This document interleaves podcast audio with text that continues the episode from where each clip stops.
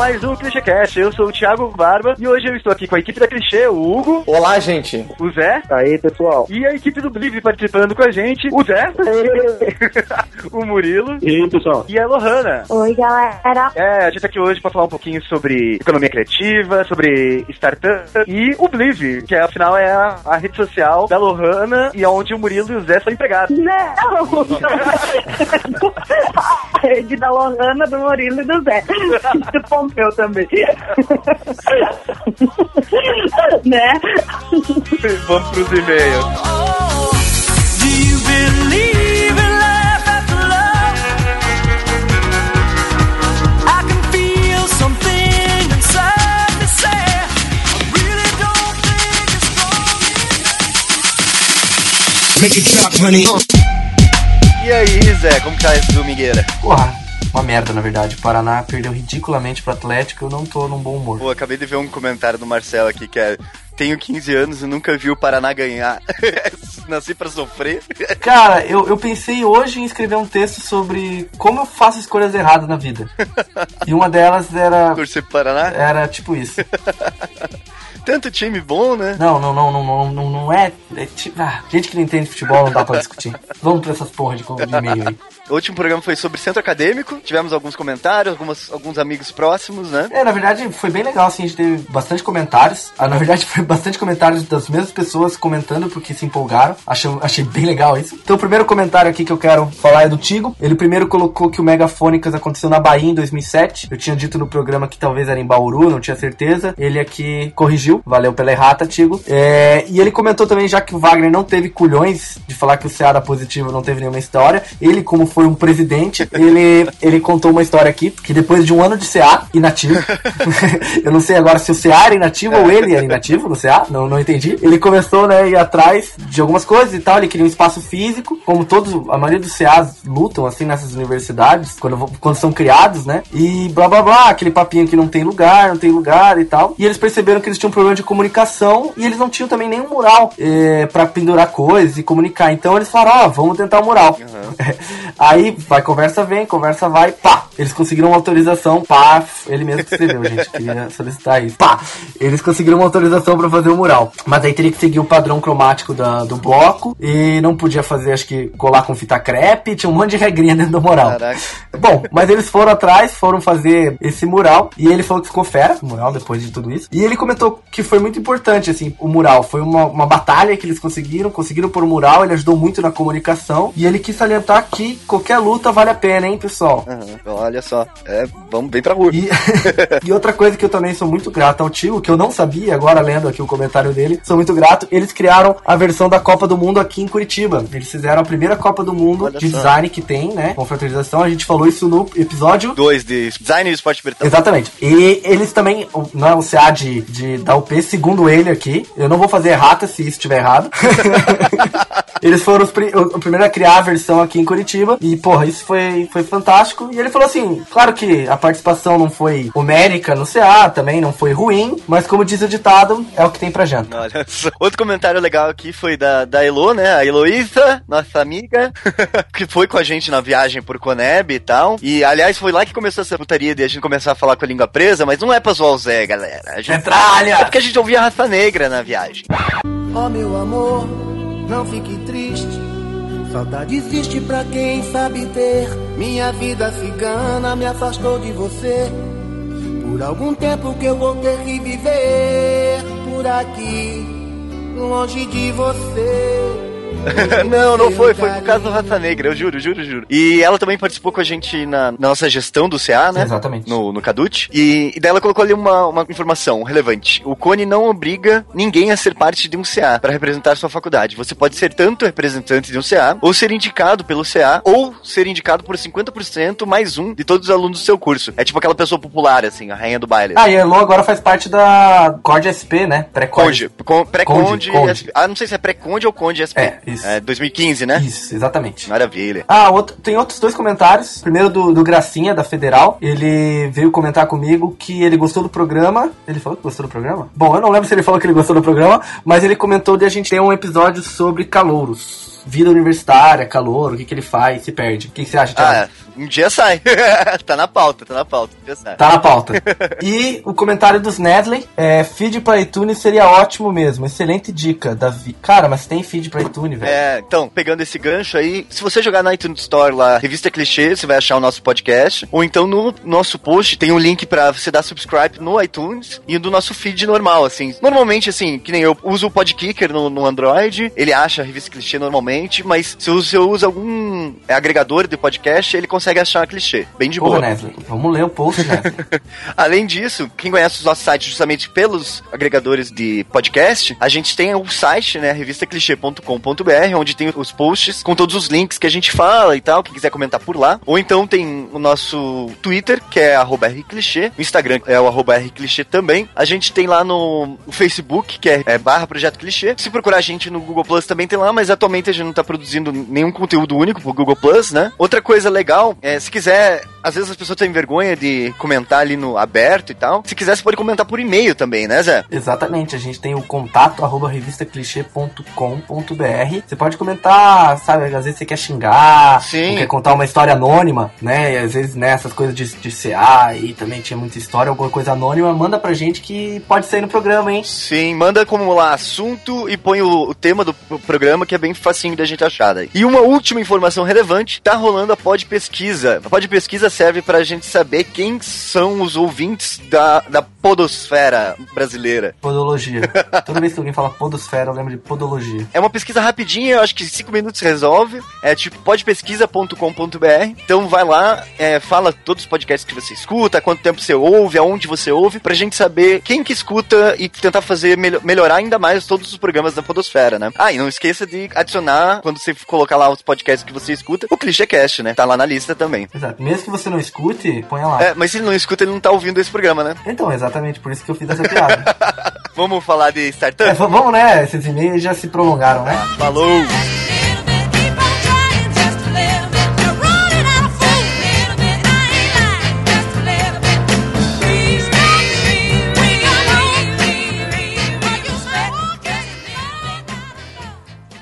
This song says, uh, no matter who you are, no matter where you go in your life, at some point you're going to need somebody to stand by you.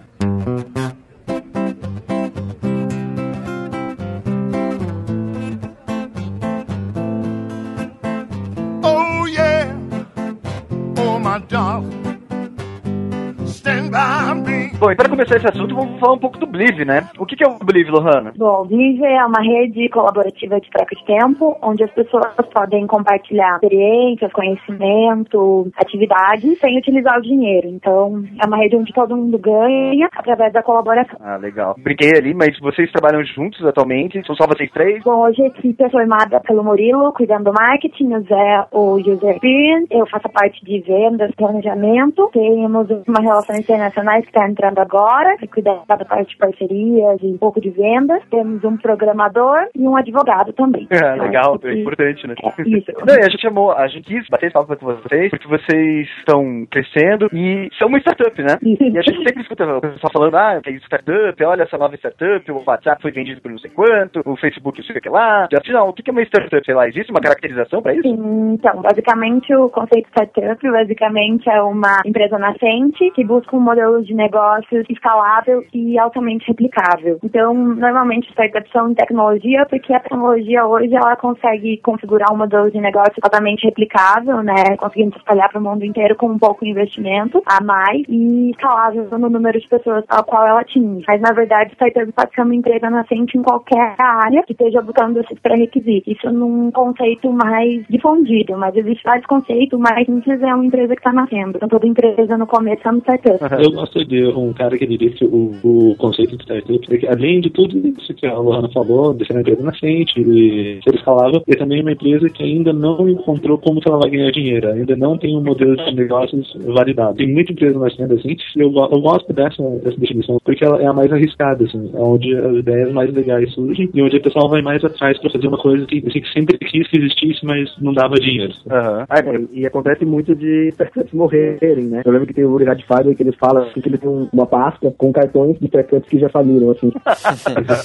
Sacanagem, né? É o livro dos mortos dele. assim. Sim, é exatamente como o Murilo falou, né? O, o risco ele faz parte da startup, né? Até porque tem a- o quesito, tipo, ah, você tem uma ideia e como que você vai fazer isso funcionar? E faz parte de ser uma startup. Isso, eu acho que como empreendedor em startup, o risco é algo que você caminha sempre junto, assim, mas que também é, é natural até de um investimento com alto retorno. No mundo de economia, essas coisas, a gente percebe que os investimentos com mais retorno são os que mais têm risco. No mundo de startup também. Então, quando você está criando algo inovador, atingindo um mercado que você muitas vezes não conhece, porque realmente isso é novo, a- o risco é bem maior, só que no momento que dá certo, o retorno também é. Então, o risco é uma coisa boa, às vezes. É, mas isso é uma visão assim que, claro, tem de startup, você tem nos Estados Unidos, tem essa visão, a Europa tem essa visão, os empresários veem como um negócio de risco. Aqui no Brasil a visão é muito fechada ainda, eles só investirem em startup que já tem alguma coisa certa, sabe? Esse, esse capital de risco, esse investimento de risco ainda não é bem entendido aqui. Mas faz parte da, nossa mentalidade brasileira mesmo, né? De você, você quer saber onde você vai botar o seu dinheiro, né? À toa que o Brasil inteiro investe em conta poupança até hoje, né? E Vai acho que- comprar a ação da Petrobras. E acho que a bolsa de ações é uma, um cassino com putas e charutos, só que sem putas e charutos. Eu vou fazer meu próprio parque temático com jogos e prostitutas. Na verdade, esqueça o parque. tipo, a coisa mais importante a gente vê falando, assim, com relação a startup, é o negócio da ideia, né? Você tem que ter uma coisa diferente. Temos, é, existem várias metodologias de desenvolvimento de novas ideias. Porque uma ideia, na verdade, ela, ela leva a pouca coisa. Então, é, o importante não é uma ideia de startup, ela vai ser conduzida. Mas para tirar ela do zero, ela precisa ter alguma inovação. Você vai passar por um monte de etapa, o caminho, o preço, o formato, como que ele é exposto, como que ele é entregue. E você pode inovar em cada uma dessas etapas. Eu, não sei se o Rano conhece alguma dessas metodologias. Acho que normalmente a galera desmonta ele, tipo, e refaz com, é, desconstruindo, sabe? Isso é uma coisa que as pessoas costumam muito fazer em startup, faz um benchmark antes, um brainstorming, e daí você vai desconstruir o produto para criar ele novamente melhor, sabe? É, essa essa startup tem muito de você saber como fazer. Como você vai fazer isso dar certo. A ideia pode ser boa, mas e aí? Como é que você vai fazer? Quem que vai trabalhar? Como que você vai ter o menor custo para produzir isso?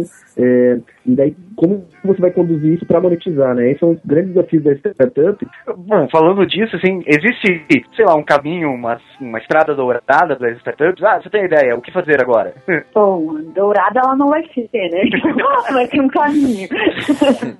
acho que acho que o primeiro passo, né, é você testar a tua ideia, validar essa ideia. Então, o que eu converso com a galera que, que tá começando é sempre conte, converse com as pessoas. Tem, no Brasil, principalmente, a gente tem essa cultura de achar que todo mundo vai roubar a nossa ideia.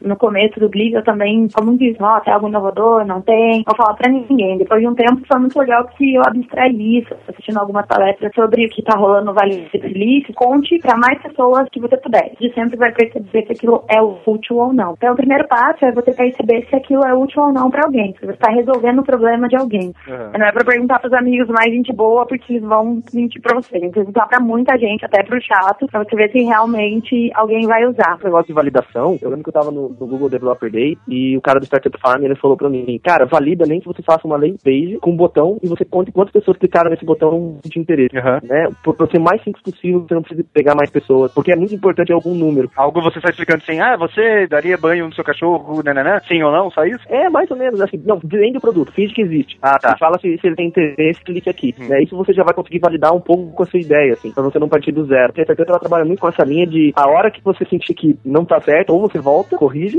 ou você abandona, né? É, então você tem várias etapas. Isso, é descobrir se isso tem interesse da maneira mais simples que você puder, até porque no começo da sua ideia você não vai poder investir muito ou não vai ter subsídio suficiente para conseguir um investimento de alguém. É. Então, mesmo simples, não subestimando quão simples é a solução, você só vai buscar essa validação. Eu tô aten- tava atendendo até pouco tempo atrás uns caras que eles tinham uma ideia muito boa, assim, de, de business, estavam criando um produto novo pra B2B e os caras tinham medo de contar a ideia deles pra outras empresas que eles iam querer vender, assim. Porque eles achavam que eles iam roubar a ideia deles. E, tipo, pô, quando você tem medo de contar até pro próprio cliente a tua ideia, você não vai vender nunca isso, né? E daí, isso atrás, ligando esse assunto, eu, eu recebi um e-mail de um cara que é naquele delist serve, assim, um, um site onde você se cadastra e, e tem lá mais dezenas de milhares de pessoas que são cadastradas. E cada dia, uma dessas pessoas recebe direito a mandar um e-mail para todas as outras, as outras da lista. Até você pode mandar um e-mail para pessoas. E daí, uma dessas era um cara, o cara falava: Olha, eu só trabalho com startup, sou de uma aceleradora e eu, eu, eu já topei com centenas de ideias. Eu escolhi três ou quatro para levar para frente e só. Eu, todos os outros são, são nada, não servem serve para nada. Ele mandou algumas ideias dele no e-mail, assim, falando: Olha aqui, ó, todo mundo fica, já ficou sem bateria no celular, mas com os amigos com bateria no celular. Então, tá na hora de alguém inventar um, um gadget, assim, pra você levar de chaveiro pequenininho, pra você transferir bateria de um celular para outro celular. Uma chupetinha. É, uma chupetinha. É, uma chupetinha. É, celular. chupetinha entre amigos. E,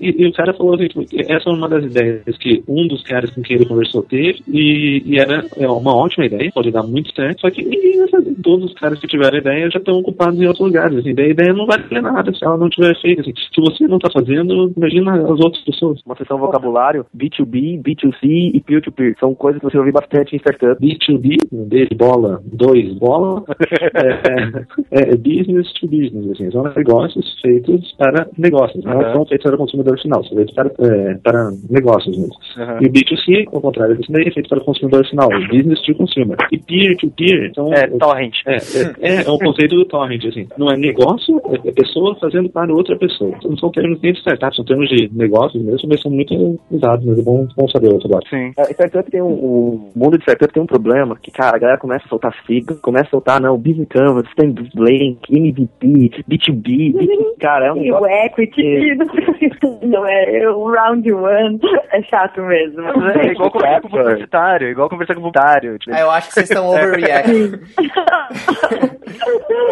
É porque tem muitos desses termos que eles surgem lá fora, eles chegam aqui, a gente não tem uma tradução literal, e quando surge, ela não faz mais sentido, porque o mercado inteiro já usa o termo original. Então, tipo, pra que você vai traduzir essa desgraça? Então você fica nessa mesmo. Tipo, ah, como que vai trazer B2B? Não, você vai business to business, vai dar na mesma. Vai falar negócio pra negócios? É melhor falar B2B, porque quem se importa vai saber o que você tá falando, na real. Vamos ligar para pequenas empresas, grandes negócios na Globo e perguntar como eles fazem essa transição de. de Eles não fazem, eles falam, eles falam em inglês mesmo. Ah, é? É, a grande maioria desses termos, assim, Cara, pequenas empresas, grandes negócios. Aham, é, Não, verdade. é que eu fico trabalhando até tarde, às vezes. Eu não quero saber pequenas empresas, grandes negócios. Eu quero saber como que o Telecurso 2000 explica isso. Cara, o Telecurso 2000 ele foi feito há 20 anos atrás. 20 anos atrás ninguém precisava saber inglês. eu assisto Telecurso 2000 também. Ontem eu cheguei na agência 5 e meia e fiquei vendo. Você tem a ideia, é lógico discutir com as pessoas próximas já é interessante, se apresenta para as outras pessoas, né? É, e se ninguém roubar essa ideia, porque afinal não vamos pensar nesse conceito, você consegue validar ela. Porque É, é que- o, o termo validar, ele vai ser usado duas vezes. Primeiro, você valida a ideia. Significa você ter certeza que sua ideia vai ser útil para alguém. Ah, tá. E depois, mais tarde, você vai validar um negócio. Na verdade, ela continua sendo uma hipótese, né? Porque você só vai validar realmente daqui a cinco anos, assim. Uhum. Mas validar no sentido de aperta interessante, vamos mexer em cima disso, entendeu? Ah, legal. É, é bem a ideia do, do Lean Startup, né? Que é Startup Enxuta, que é um livro que a maior parte das pessoas no mundo startup se usa como base, que é de um cara que ele começou a fazer um aplicativo, um jogo. Ele passou seis meses programando várias coisas e depois foi mostrar para os amigos dele. Aham. E ele percebeu que várias coisas que ele passou quatro meses de tudo programando eram inúteis. Que a galera gostava era a coisa que ele programou durante dois meses. Ele percebeu que uma startup enxuta, né, uma linha startup, ela tem que ser assim, ela tem que ter o foco no que o usuário quer, descobrir isso logo, sem perder tempo e ir para o que o usuário quer. Então, sem perder tempo nas outras É, o nome desse cara é o Steve Blanking. A ideia é o que é? Isso é uma coisa que a gente viu na, no Believe, que a gente fez errado. Cada validação você tem que manter o mais simples possível. Você não gastar tempo fazendo coisas que não vão impactar lá na frente. Tem que focar no grosso mesmo. E quando a gente fez o Believe, a gente pô, pisou em algumas coisas que hoje a gente vê que são funções que as pessoas nem usam na plataforma. né? E a gente gastou um tempo para conseguir fazer essa- essas funções. Então essa linha Startup Enxuta é você ter ideia, codificar, analisar os dados e continuar o fluxo. No, no caso do Believe, a gente tem ideia de fazer uma nova função. Essa é a ideia. A gente vai codificar rápido ela, vai testar, opa, funcionou, não, não funcionou. Um protótipo, né? Então descarta, não vamos continuar finalizando ela, né? Essa é a ideia. É, na verdade, é, é bem aquele conceito de design thinking, né? Tipo, focar na. no- Lohan, é, faça focar... isso. Cuidado, tá pegando no É. né?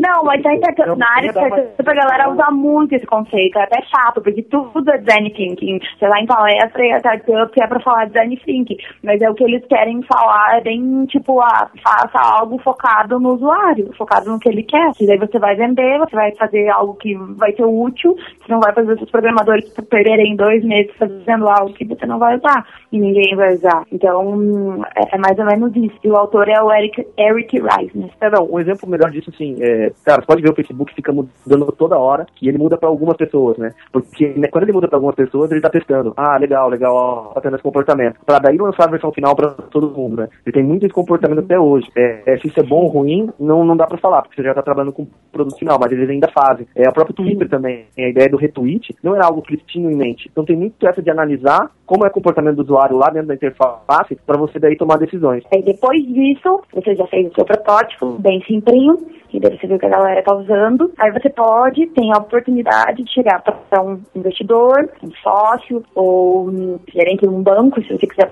fazer um empréstimo, e começar a tornar aquilo um negócio, no sentido de, ah, então isso tem valor, tá resolvendo um problema de alguém, tem, se você tem interesse, você quer entrar nessa comigo? Você quer hum, investir em mim? Ou você entra numa incubadora, você tem essa ideia, tem alguma coisa com protótipo, você vai entrar numa incubadora para começar a mexer no seu negócio, fazer as coisas acontecerem de uma maneira mais organizada.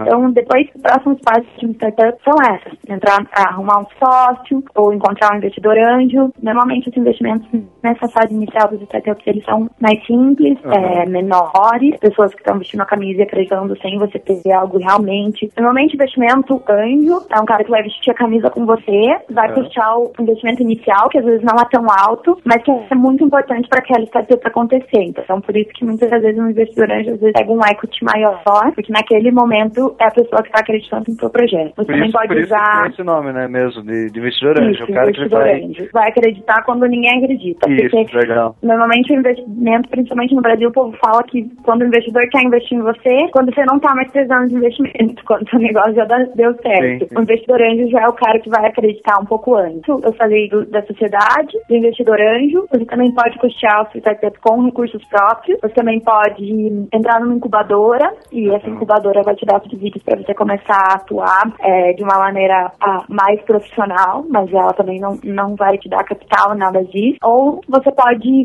pegar algum empréstimo ou algo assim que algumas startups Sim. fazem. Pode, É pode pedir pro pai também. isso, pode pedir pro pai, é, é mais ou menos o que é feito. É, então, o primeiro passo, teve ideia, validou, prototipou, deu os primeiros passos internais com o negócio, tornar isso mais viável. nessa hora justamente é você conseguir de alguma forma o dinheiro necessário para que você precise, né? Seja programar, contratar programador, contratar um, um lugar. vendas ou marketing, ah, eu preciso de uma assessoria de imprensa para as pessoas me vejam, porque o meu produto é bom, mas se ninguém conheceu, de que adianta. Então, tipo, é para solucionar problemas básicos, não é para escalar ainda Aham. de uma maneira massiva, mas é para tornar, fazer a sua empresa acontecer mesmo, para ter sair do papel. Depois disso, aí vem o segundo passo, são investimentos para fazer ele escalar. É para, bom, minha empresa tem, vai dar certo com essa grana que a gente tem em cinco anos Aham. se eu tiver essa grana, ela vai dar certo em três. Então, o investimento, ele não é para fazer a tua empresa dar certo, é para fazer ela dar certo mais rápido. Ah, O investidor não vai querer ouvir, ah, com o teu investimento eu vou dar certo. Não, com o investimento eu vou dar certo mais rápido, mas sem o teu investimento eu já vou dar certo. Ou seja, tem que ter um pouco mais de certeza, por isso você precisa passar por aquele primeiro passo. Então, Aham. Nesse momento você já tem um plano de negócio, já tem um- uma ideia de como que isso vai acontecer, né? monetizar, você já tem dados mesmo, eu tenho métricas que os meus usuários se comportam dessa forma, Sim. tantos por cento vem do Facebook, então se eu investir tanto em Facebook, eu sei que eu vou aumentar minha audiência em tanto. Então tudo isso você vai conseguir falar pros caras. É lógico que no startup ainda muita coisa é previsão, muita coisa tá falando coisa que você não sabe, é normal, mas nessa segunda fase você precisa de um pouco mais de subsídio do que só uma ideia, só algo que as pessoas usaram. Olha só, eu tenho uma ideia do negocinho aqui. Uhum, ó, muito legal, não, gente boa. Não, sabe, ninguém vai ter gente boa com você. Só antes de você falar sobre os caminhos que dá para seguir, o Thiago perguntou assim que nesse ponto você já está com um modelo de negócio. Não, você não está com um modelo de negócio, você está com um Canva. Ah, tá. Ideia de um modelo de negócio. Você tá com um projeto, tem que ter uma saída para como ganhar dinheiro. Agora, essa saída não precisa estar validada. Você vai usar esse investimento muitas vezes para validar a saída. Normalmente, os investimentos maiores, você precisa estar com o modelo validado, na verdade. Mas uma aceleração, por exemplo, ou, um- ou um investimento de first round, né, que é o primeiro investimento ali de um, de um ex. Primeira rodada em português. Normalmente na segunda fase o caminho é uma aceleração ou um, você entrar e abrir uma parte da sua empresa para um venture capital. São investimentos de alto risco que tem um retorno nessa área de tecnologia. Então, normalmente um venture capital investe em 10 startups para que uma delas dê certo e dessas startups valha todo, toda a quebra das outras, Ah, sabe? legal. Então, você vai entrar na parte de, tanto no venture capital quanto investidores anjos, eles participam das duas fases, mas a ideia é você escalar através dessas parcerias. E aí, no final, né, o sucesso de uma startup é você abrir o IPO, que é como entrar na bolsa de valores, como o Facebook fez há uns anos atrás e o Twitter ano passado. Ah. Então, assim, É, mas entrar, de- entrar na Bolsa de Valores é um final mesmo, assim, já, né? Saideira. É, esse troço tá, tá bom, Quando, quando você falou lá no começo de escalonar, é, lá. de escalar fácil, é justamente no começo você vai aplicando para várias pessoas, você vai até um ponto que você consegue atingir todo mundo do mesmo jeito. Isso, hoje, é, sei lá, até 20, 20 anos atrás, 10 anos atrás, para uma empresa hum, valer bilhões, ela levava no mínimo duas décadas. Aham. Então, a, a escalabilidade de um startup é isso. Em cinco anos, sei lá, o, o WhatsApp foi em três, ele estava sendo vendido por bilhões, sabe? Porque que é um negócio escalável, porque você replica com facilidade, escala com facilidade e em pouco tempo você tem um retorno muito alto, sabe? Legal. Então é um investimento de risco, mas ao mesmo tempo, quando dá certo, é um investimento muito lucrativo. Por isso que hoje em dia tanta gente trabalha com tecnologia. É porque a tecnologia ela, ela, ela te ajuda a você ter baixo custo de produção. Aham. né? Então, pagar um programador, um designer e tal, não é tão absurdo quando você for procurar investimento, montar algo físico. Aí você consegue trabalhar. Cara, a startup não precisa nem ter máquina, né? Computador comprado. O Servidor. cara. Pode levar, né? O cara pode levar o computador dele, assim. Aham. Então tem muito esse, esse jogo, assim, do tipo, de baixo custo pra produzir. Sim. Isso. É, tanto a Microsoft quanto a Apple saíram de uma garagem, né? Aham. Normalmente grandes empresas precisavam de grandes maquinários, de coisas enormes, você quer que você filho de alguém, e tem um investimento inicial muito alto. Então, a internet se socializou muita coisa no sentido de dar oportunidade para pessoas que têm poucos recursos. O Believe é uma, um exemplo disso, né? A gente, na, na nossa história, teve investimentos enormes, mas hoje está atingindo muita gente, mesmo, mesmo sem precisar estar, sei lá, melhores lugares do mundo ou no Vale do Silício, sabe? Aham. Então, isso é algo legal. E- Esse modelo que a gente está falando, de WhatsApp, Facebook, eh, Instagram, é, é um modelo assim, que atinge todo mundo de rede social para jovens que vale bilhões em dois, três anos. Mas nem toda startup tem esse objetivo. Tá? As startups são negócios ainda. Então, se o negócio é, é escalável, e, mas não, não atinge o mundo inteiro, ele atinge um nicho, ele, ele ainda é uma, um nicho, ele ainda é uma startup, e ele ainda pode ser muito lucrativo. Tá? Não precisa ter o sonho de atingir o mundo inteiro. Sabe? Se atingir Curitiba inteira já é, já é uma startup, pode ser uma startup de sucesso com isso. É, o próprio exemplo é o Acesso Zero, né? Sim. O Acesso Zero é uma plataforma que se formou aqui em Curitiba. Depois foi expandido pra, pra Florianópolis e tal, mas é um negócio brasileiro. Mas você pode pensar num serviço só pro seu bairro, pro seu, pra cidade e tal, mas você tem que, né, aí entra no- nos passos que já foram discutidos e se vai valer a pena, se vai ter gente ou não, né? Isso. Isso, Ah, e quanto isso é escalável, na verdade, também, em- em- no sentido de, de você poder replicar com facilidade. É. Normalmente nessa área de investidor, por exemplo, o nosso modelo de negócio tinha- é muito focado em você precisa de um vendedor para fazer a venda. Na área de startup, eles querem algo que venda sozinho, entendeu? Então, na visão do- da startup, isso já tem menos valor do que uma empresa onde você, o cara paga online e faz as coisas, é, escala e ganha dinheiro sempre de um vendedor. Você pode pensar na sua cidade, no seu bairro, mas esse negócio de replicar é, vale para outros bairros, vale para outras cidades e tal, né? Por aí que vai, né? Uhum, bem isso. Até zero, deu certo em Curitiba, vai doar, vamos passar para o Rio, dentro da área de investimento startup. Não precisa ser mundial, até porque o mercado tem coisa que abre no mercado brasileiro, sabe? Aham. Eu fui numa, num evento startup, era só coisa para mercado brasileiro, porque são 11 milhões, eu acho, de pessoas ativas que Sim. compram a internet e isso já é muita grana, entende? Então os caras não se preocupam tanto com o mundo, mas em algo mais replicável, pelo menos. É, a Cacau Show é considerada uma startup brasileira. Sim. É. Ah, aliás, eu tava vendo. Agora eu não lembro como. Acho que foi na Info, não lembro. Ah, Eles estavam falando sobre justamente o foco na minoria. Porque Aham. ah, você começa a pensar na minoria achando que é uma minoria, e daí você descobre que na realidade o mundo inteiro tem essa minoria. Sei lá, vamos falar de pessoas que não podem comer glúten. Pensar nisso de uma forma abrangente, você vai ver que não é só seu primo ou sua prima e mais um amigo que não podem comer glúten. Tem muita gente no mundo que não pode. A minoria nem sempre é a minoria Sim, assim. são milhões de pessoas que você vai estar atingindo. É, na área de startup de internet principalmente, os, os números são muito grandes hoje, né? Aham. Até pelo número de usuários. Então, se 2% disso são teu público, você já tem um público enorme para investir. Eu queria tocar um, um assunto, falando do Believe, vocês já falaram com a gente sobre economia criativa e tal. O que seria economia criativa? É, então, a economia criativa é uma área hoje da economia que está crescendo, né, que utiliza a criatividade, né, soluções criativas, para solucionar problemas e criar produtos. Aham. Então, são coisas que não têm muito valor agregado em si, mas que que, que faz daquilo ter valor é alguma solução criativa que ele apresenta, sabe? Ah, tá. Então, é utilizar a criatividade para gerar um- uma nova forma de dar remédio para bebê. É, nessa Copa Mundial de Economia Criativa que a, a Oblige foi na Dinamarca, o, e a empresa que ganhou foi uma empresa que usava um ursinho de pelúcia para medir os batimentos cardíacos das crianças. Porque quando o médico media, normalmente a criança estava nervosa, porque o médico é uma pessoa estranha, é, isso diminuiu ah, muito o erro médico, porque a criança estava calma e o ursinho conseguia fazer. Então, isso é economia criativa, porque está usando a criatividade para fazer novas soluções. Um ursinho de pelúcia, uma coisa velha, né, antiga, mas que, que pode estar ajudando, sabe?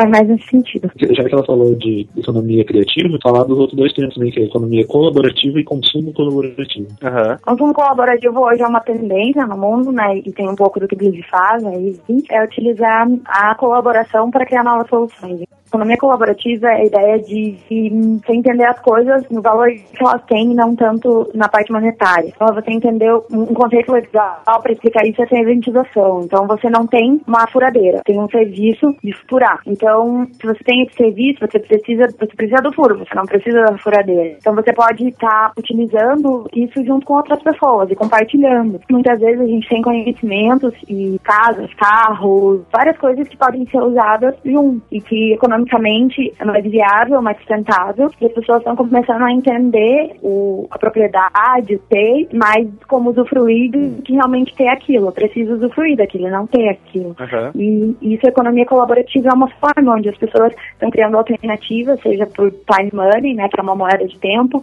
seja por car sharing e outras formas onde as pessoas é, dividem coisas, elas estão criando soluções para terem acesso a esses serviços. Então é algo da nova economia, é uma economia, é uma economia baseada na confiabilidade, né, a moeda dela é o, é o quanto você pode ajudar as outras pessoas, que está crescendo muito porque é uma forma alternativa onde você não precisa ter dinheiro. Então é a primeira vez no mundo onde estamos falando, se você quer algo, sei lá, uma aula de inglês, você não precisa pagar. Você pode utilizar diversas formas colaborativas para fazer isso. Até o exemplo que você deu que eu acho bem válido, assim, ah, por exemplo, você tem uma furadeira, você precisa fazer um furo, você não precisa da furadeira. Se você mora, sei lá, num prédio com 50 pessoas e ter uma furadeira só, todas elas podem usar o serviço de fazer o furo, né? Você pega a furadeira, faz o furo e devolve. Você não precisa que as 50 pessoas tenham uma furadeira, né? Isso é, bem legal mesmo. E não só isso, porque pelo fato de você ter uma furadeira só no prédio, você pode ter a melhor furadeira. É, também tem isso. Entendeu? Isso é Verdade. interessante. É. A furadeira, ela gasta 100 vezes o peso dela em metal para ser produzida. Caralho, sério? É um absurdo. é. Tem, um- tem um TED sobre consumo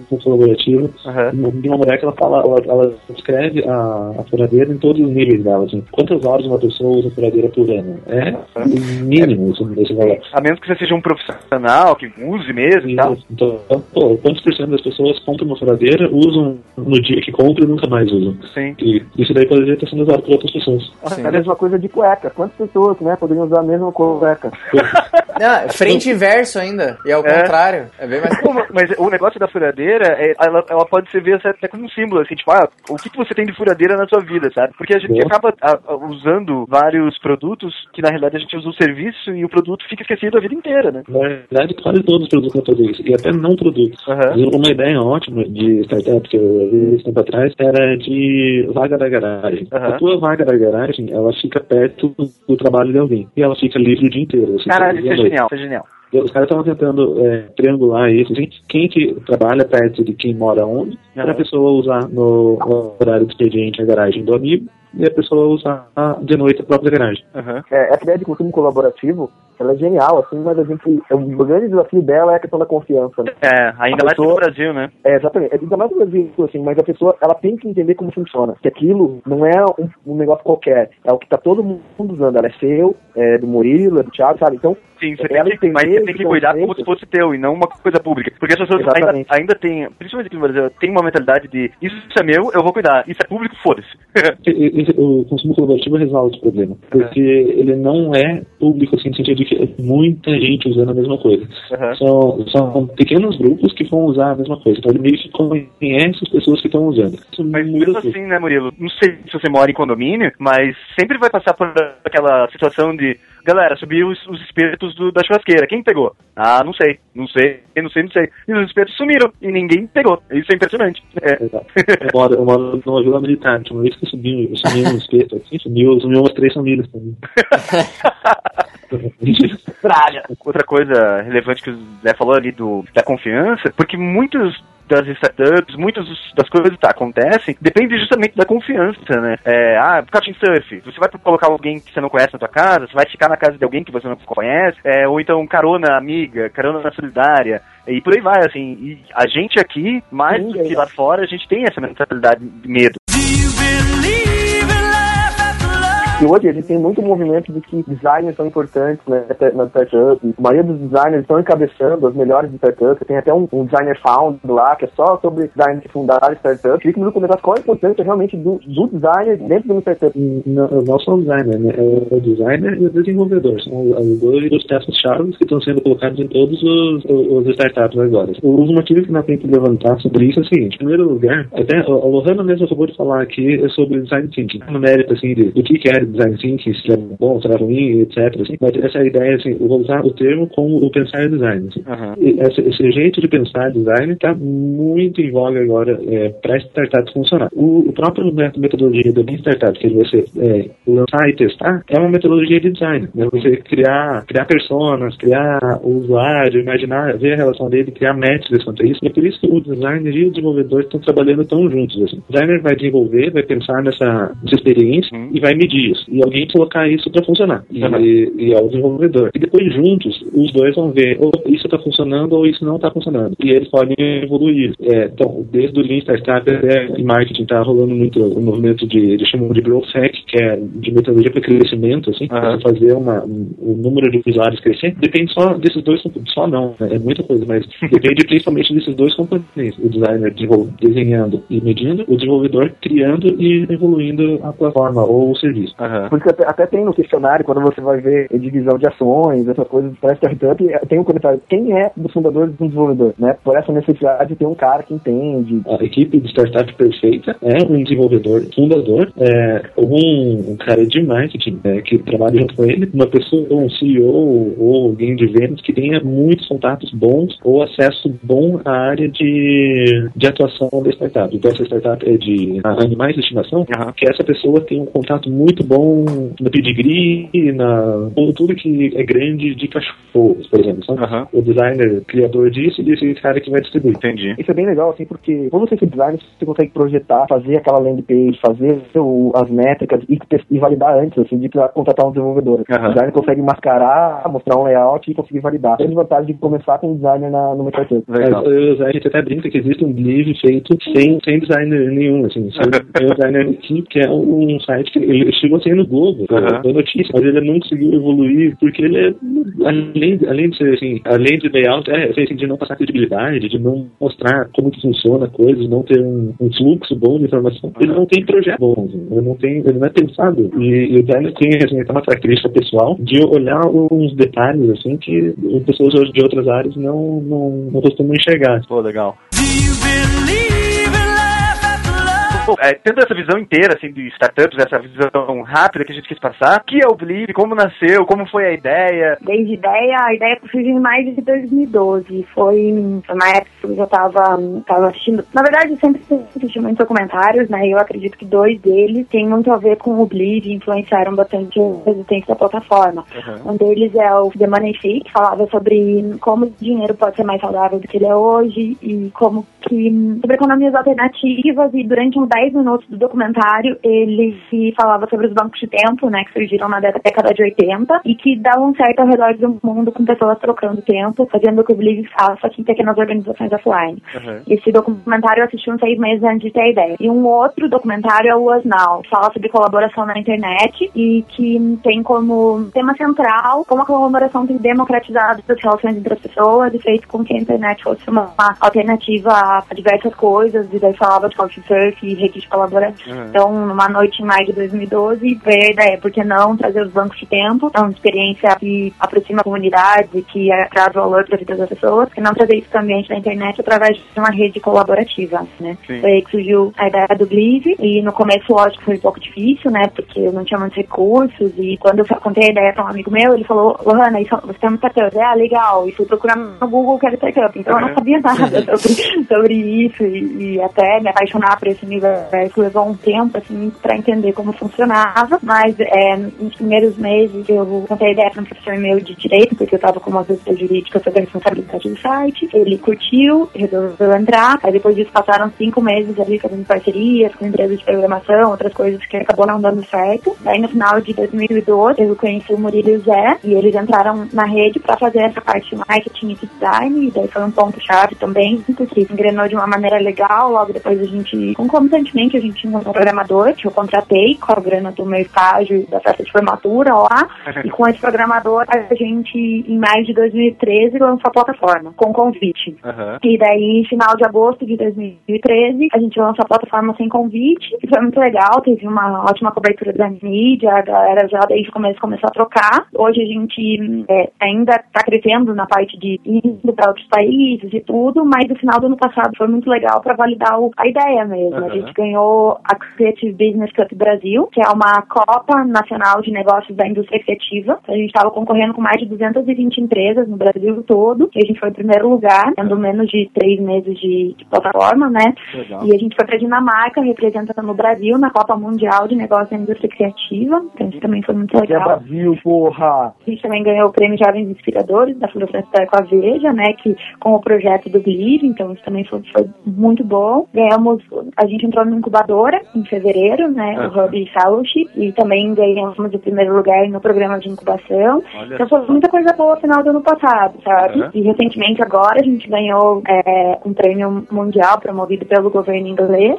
Aham. com mais de 1.500 empresas do mundo todo competindo. Eles escolhem 30 organizações para passarem um ano no Reino Unido, com fazendo parte de um processo de aceleração, com subsídio do governo inglês financeiro, mentoria. Então, é um passo bem legal que a gente está dando na internacionalização, que é algo Que que legal. a gente já queria faz um tempo, sabe? E hoje é uma oportunidade muito boa que está surgindo. Fora as, as outras oportunidades mesmo, palestras e, e muita, muita gente querendo saber do que, que é colaboração, o que está acontecendo, e podcasts com vocês. Então, apesar de ainda ter muitos desafios no Believe, a gente sabe que não é uma plataforma nenhuma perfeita, a gente ainda está aprendendo com ela, mas, é, assim, dada a história, eu, eu acredito como Metaterapia a gente está no caminho certo. Pô, que legal. Então, no, no, no passo que vocês estão agora, vocês estão pra jogar mundialmente o Believe mesmo. Isso, a gente está internacionalizando, vai entrar pelo Reino Unido, que é até um celeiro de economia criativa. Uhum. Então os caras investem muito nisso, sabem o valor e como isso é no futuro é uma das economias que mais vai crescer. Até no passado a economia criativa movimentou mais de um bilhão e até daqui cinco anos a previsão é que movimente mais de 13 bilhões. Então Caramba. é, é uma economia pouco explorada, sabe? Hoje o Believe é a única rede social de troca de tempo e existem outras plataformas de troca de tempo, mas são bem poucas no mundo, então a gente tá aí, né, pra, pra fazer isso acontecer e aproveitar o momento hoje. Uhum. Isso é uma coisa legal, até tô dando uma olhada aqui no Believe, assim, que não são só aulas, simplesmente, né? Tem de tudo, né? Tem, tem Essa consultoria, tem serviços, tem a galera que ajudar a cortar grama, tem de tudo. Ah, que legal. É, essa que eu acho que é grande, porra, a coisa mais legal do Believe é você ver umas atividades do tipo conversa sobre piadas internas do Friends. Ou time money pra vocês fazerem isso. Tá horta, né? Porque são coisas que você não vai aprender num curso, você não vai achar. Sim. E você vai ter contato, né? Você vai pro off- offline conhecer a pessoa. Então você vai estar trabalhando com uma pessoa que você admira porque ela faz uma coisa que você quer aprender, sabe? Aham, Pô, é legal mesmo. Tem umas coisas até que não existem. Assim, tem um cara que ele tá oferecendo atividade de explicar por que, que o Windows 8 é o melhor Windows que a Microsoft já fez. Esse cara é um jeito, né? Ah, eu aprendi a fazer chimarrão com o Zezinho. Olha só. É, Com time money. Olha eu monopolizando os amigos. Vai trocar aqui. só time money. Pra finalizar, vocês podem falar um pouco de números do, do Believe mesmo? Não. Atualmente a gente tem mais de 15 mil pessoas inscritas no vídeo. Uhum. Enquanto a gente estava conversando, seis pessoas se cadastraram, olha só. Olha só. Olha aí. É, tem, essas contas estão distribuídas em 54 países diferentes, mas a maioria desses países com bem poucos usuários. Assim, é, cerca de 20 usuários em cada país. É só o. Brasil e Portugal que tem, que tem mais gente usando. Eu, atualmente o Believe só tem em português. O livro tem inteiro em português e em inglês. Ah, tem. Ah, que legal. Olha só, que legal. E a gente tem é, mais de 700 trocas, né? Isso, ó, ó, é, das trocas iniciadas e finalizadas, tem mais de 5.500 trocas que, que, ah, que acabaram ou estão para acontecer. Pô, que legal. Legal mesmo. Então, pra quem quiser entrar, é believe.com. Believe, believe justamente, B-L-I-I-V-E. Vale a pena. Se quiser dar um último recado aí, Lohan, Murilo, Zé. O recado é que a colaboração é a nova revolução, troquem que é muito divertido e a coisa mais legal de todo esse projeto é ver a galera colaborando, fazendo amigos, percebendo o valor que o conhecimento ele tem. Então, pra mim, tá sendo muito legal e eu recomendo. Eu agradeço ao- a Clichê pelo convite e, e o Clichê também é, é colaborativa, né? Se você for olhar, todo mundo que escreve também faz parte de, um, de uma comunidade, assim, uma rede de colaboração. Valeu.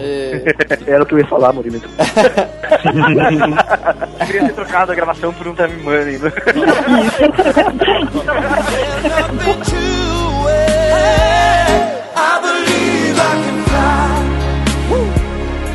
I believe I can touch the sky. I think about it every